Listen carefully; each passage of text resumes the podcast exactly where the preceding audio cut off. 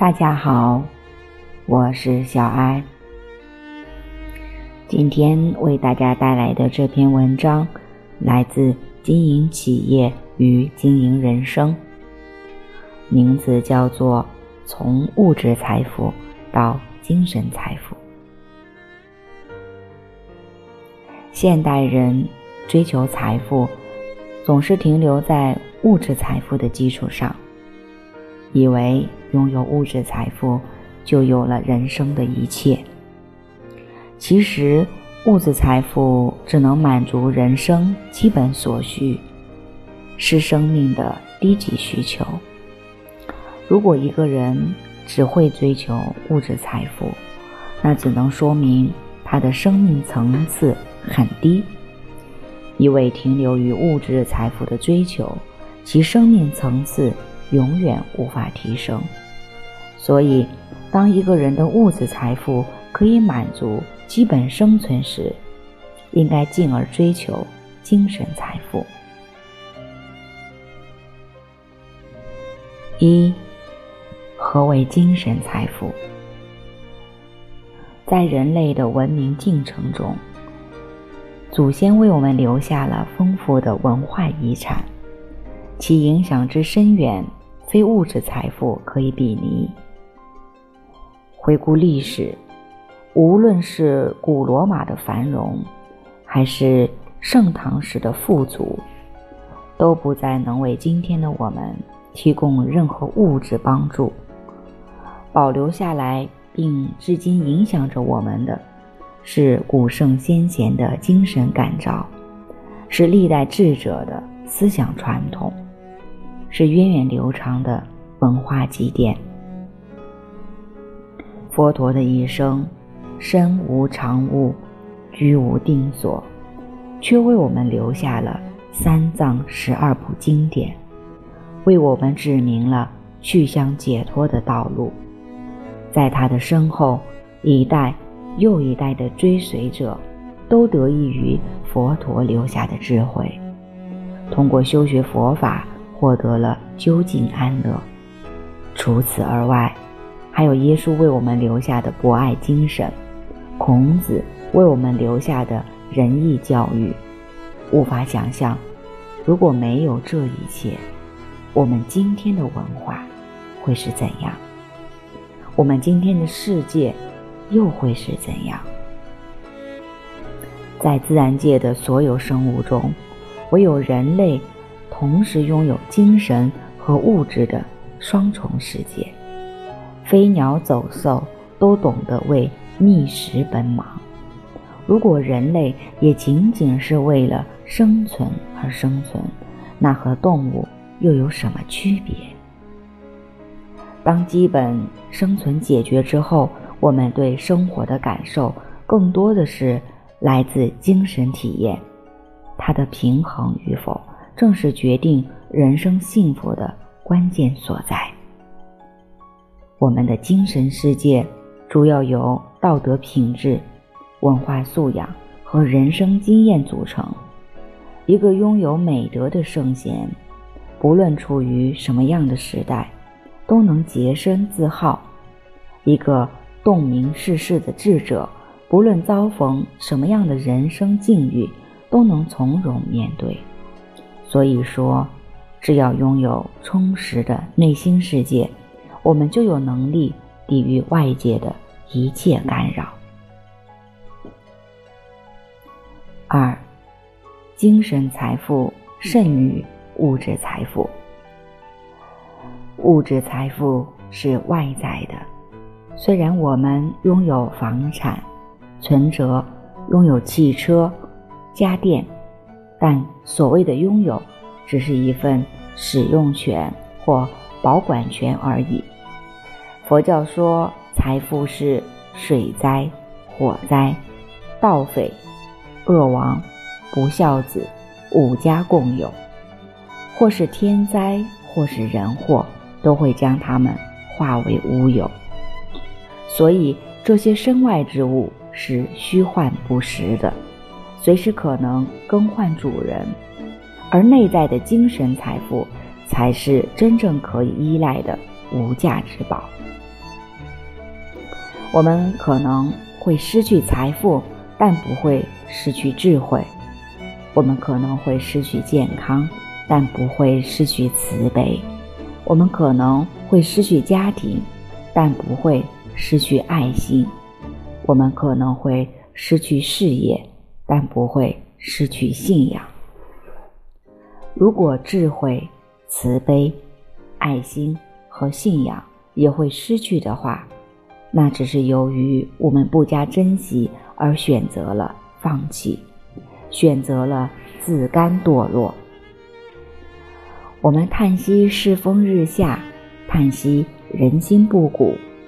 事实上，这正是由于人们精神世界的贫乏所致。在今天，旧的价值观被推翻了，新的价值观却没有如期而至。在丢弃了“越穷越光荣”的口号之后，压抑已久的物欲，几乎在一夜之间就被无休止地激发出来。随着社会商业化进程的加快，人们的贪欲空前地膨胀起来，对奢侈品的需要，对财富积累的需要，对权力和虚荣的需要。这些需要是如此迫切，使我们来不及按部就班的去实现。俗话说：“财迷心窍。”当我们眼中只剩下金钱的时候，不仅职业道德不见了，甚至伦理道德也不见了。在金钱挂帅的旗帜下，很多人似乎已经忘却了。精神需求，正是这种忘却，使我们的内心处于严重的失衡状态。为什么现代人对物质的需求如此迫切，对财富的积累如此贪婪？就是因为在我们的内心世界中，没有明确的目标在指引，没有崇高的理想。在驱动，没有坚定的信仰在支撑，甚至没有道德的力量在约束。为了追求物质财富，我们不仅忽略了精神财富，甚至以丧失精神财富为代价。当我们的精神世界成为一片废墟之时，物质。能否填补其间的空白？能否成为我们人生的无悔追求？失去物质财富，是会使生活受到暂时影响；而一旦失去精神财富，不仅会影响我们一生，更会殃及后代。不难想象，一个精神空虚的父母会给予子女。什么样的教育？一个见利忘义的长者会给后代什么样的影响？所以，精神文明建设并不是一句空洞的口号，而是到了刻不容缓的地步。因为我们的所作所为将直接影响到我们未来的人生，影响到我们的子孙后代。影响到人类的发展前景，所以我们要培养心灵深处的慈悲和爱心，培养生命内在的信仰与智慧。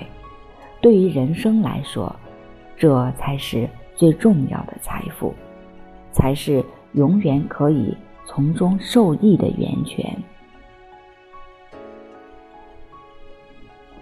三，法财胜于世财。作为佛教徒来说，除了追求世俗财富而外，更要追求功德法财。什么是功德法财呢？那就是佛法。在《华严经》中，佛陀告诉我们：诸供养中，法供养最。所谓如说修行供养、利益众生供养、摄受众生供养、勤修善根供养、不离菩提心供养。不仅供养如此，在我们所熟悉的《金刚经》中，佛陀还处处以较量功德的方式，告诉我们法布施的利益。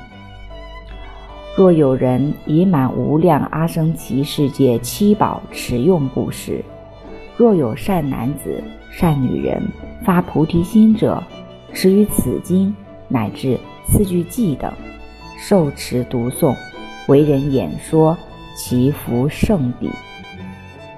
所以说，无论是供养还是布施，功德法财都远比世间财富更为殊胜。我们知道，世间的资产有固定资产和流动资产之分。事实上，所谓的固定资产也只有相对的稳定性。房产会折旧，设备会损耗，它们的使用寿命都是有限的。